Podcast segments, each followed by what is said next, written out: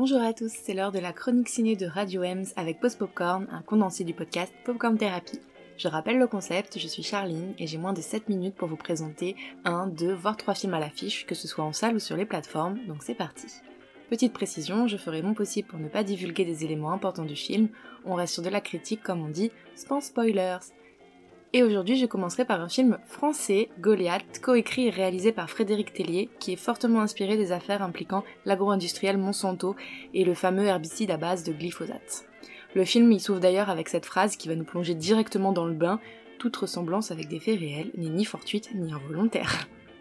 On y suit trois personnes, France, qui est une femme qui milite activement contre l'usage des pesticides, Patrick, un avocat spécialiste en droit environnemental, et Mathias, un lobbyiste brillant, hyper intelligent, qui lui défend les intérêts du géant du coup de l'agrochimie, nommé Phytosanis ici. Alors si j'en parle aujourd'hui, c'est parce que j'ai beaucoup apprécié ce film et que je vous le recommande fortement. Je l'ai trouvé émouvant, révoltant, superbement bien écrit et interprété. J'étais un peu sceptique au début puisque je me suis dit que j'allais rien y apprendre de nouveau sur le fonctionnement des lobbies et leur influence. Mais je pense que certaines personnes peuvent quand même euh, y voir un petit peu les rouages, euh, puisque malgré un sujet assez complexe, le film est très pédagogue. En tout cas, il permet de mettre en lumière euh, les victimes des pesticides ainsi que leur combat, ce qui, ça, est très louable. Les acteurs, comme j'ai dit, sont excellents. On a Pierre Ninet qui est parfait dans le rôle du méchant lobbyiste, prêt à tout pour sauver la, réputation de l'entreprise. Gilles Lelouch qui est incroyablement touchant euh, et que j'ai particulièrement apprécié dans ce film. Et puis Emmanuel Berco qui m'a donné la larme à l'œil à plusieurs reprises, je l'avoue. Ce que j'ai également apprécié, c'est qu'on place les agriculteurs au cœur du débat. Même si les arguments des entreprises sur la nocivité des pesticides fait grincer des dents, on comprend en fait leur utilisation par les agriculteurs et on souffre quand même avec eux de cette situation complexe. Du coup, je trouve que ça fait quand même pas mal réfléchir. En tout cas, moi personnellement, ça m'a fait pas mal réfléchir.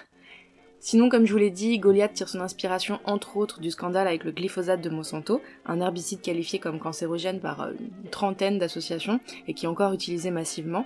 Donc le film relance ce débat et je pense que vous en sortirez aussi révolté que moi. Donc cette chronique c'était l'occasion de mettre en lumière un procès qui a lieu actuellement le procès de Trantonia contre justement Monsanto Bayer, Dow Chemicals et 11 entreprises qui ont fabriqué et livré l'agent orange durant la guerre au Vietnam, puisque du coup euh, Tran était justement une, victime.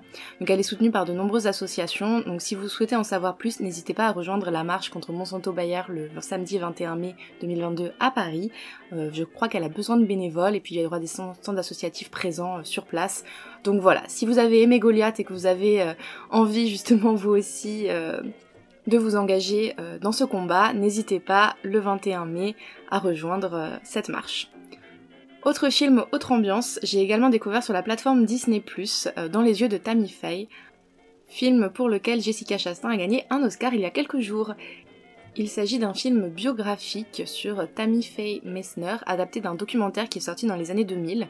Alors vous allez sûrement me dire, mais qui est Tammy Faye? Puisque effectivement elle est assez méconnue en France, puisque sa célébrité était principalement aux États-Unis.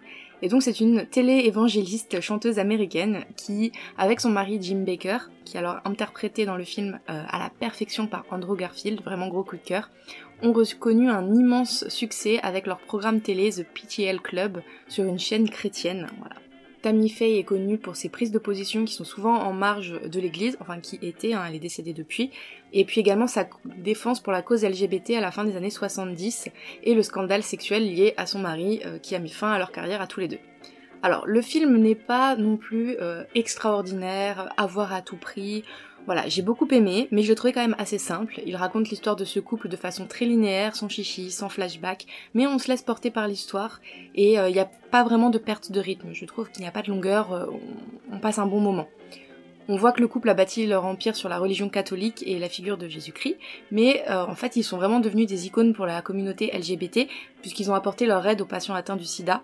Et le film en parle un petit peu, mais voilà, un petit bémol, j'aurais préféré que ce soit peut-être un peu plus approfondi, puisque j'y voyais là quand même un sujet hyper intéressant, comme la religion est souvent opposée à l'homosexualité. Mais bon, sinon globalement, voilà, le film était quand même euh, assez sympa.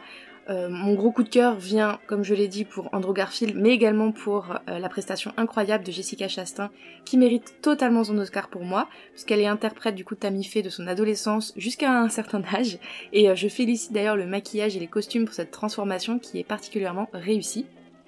Et j'ai été vérifiée, l'équipe coiffure et maquillage a bien gagné l'Oscar aussi de la meilleure coiffure et maquillage, voilà, il y a quelques jours.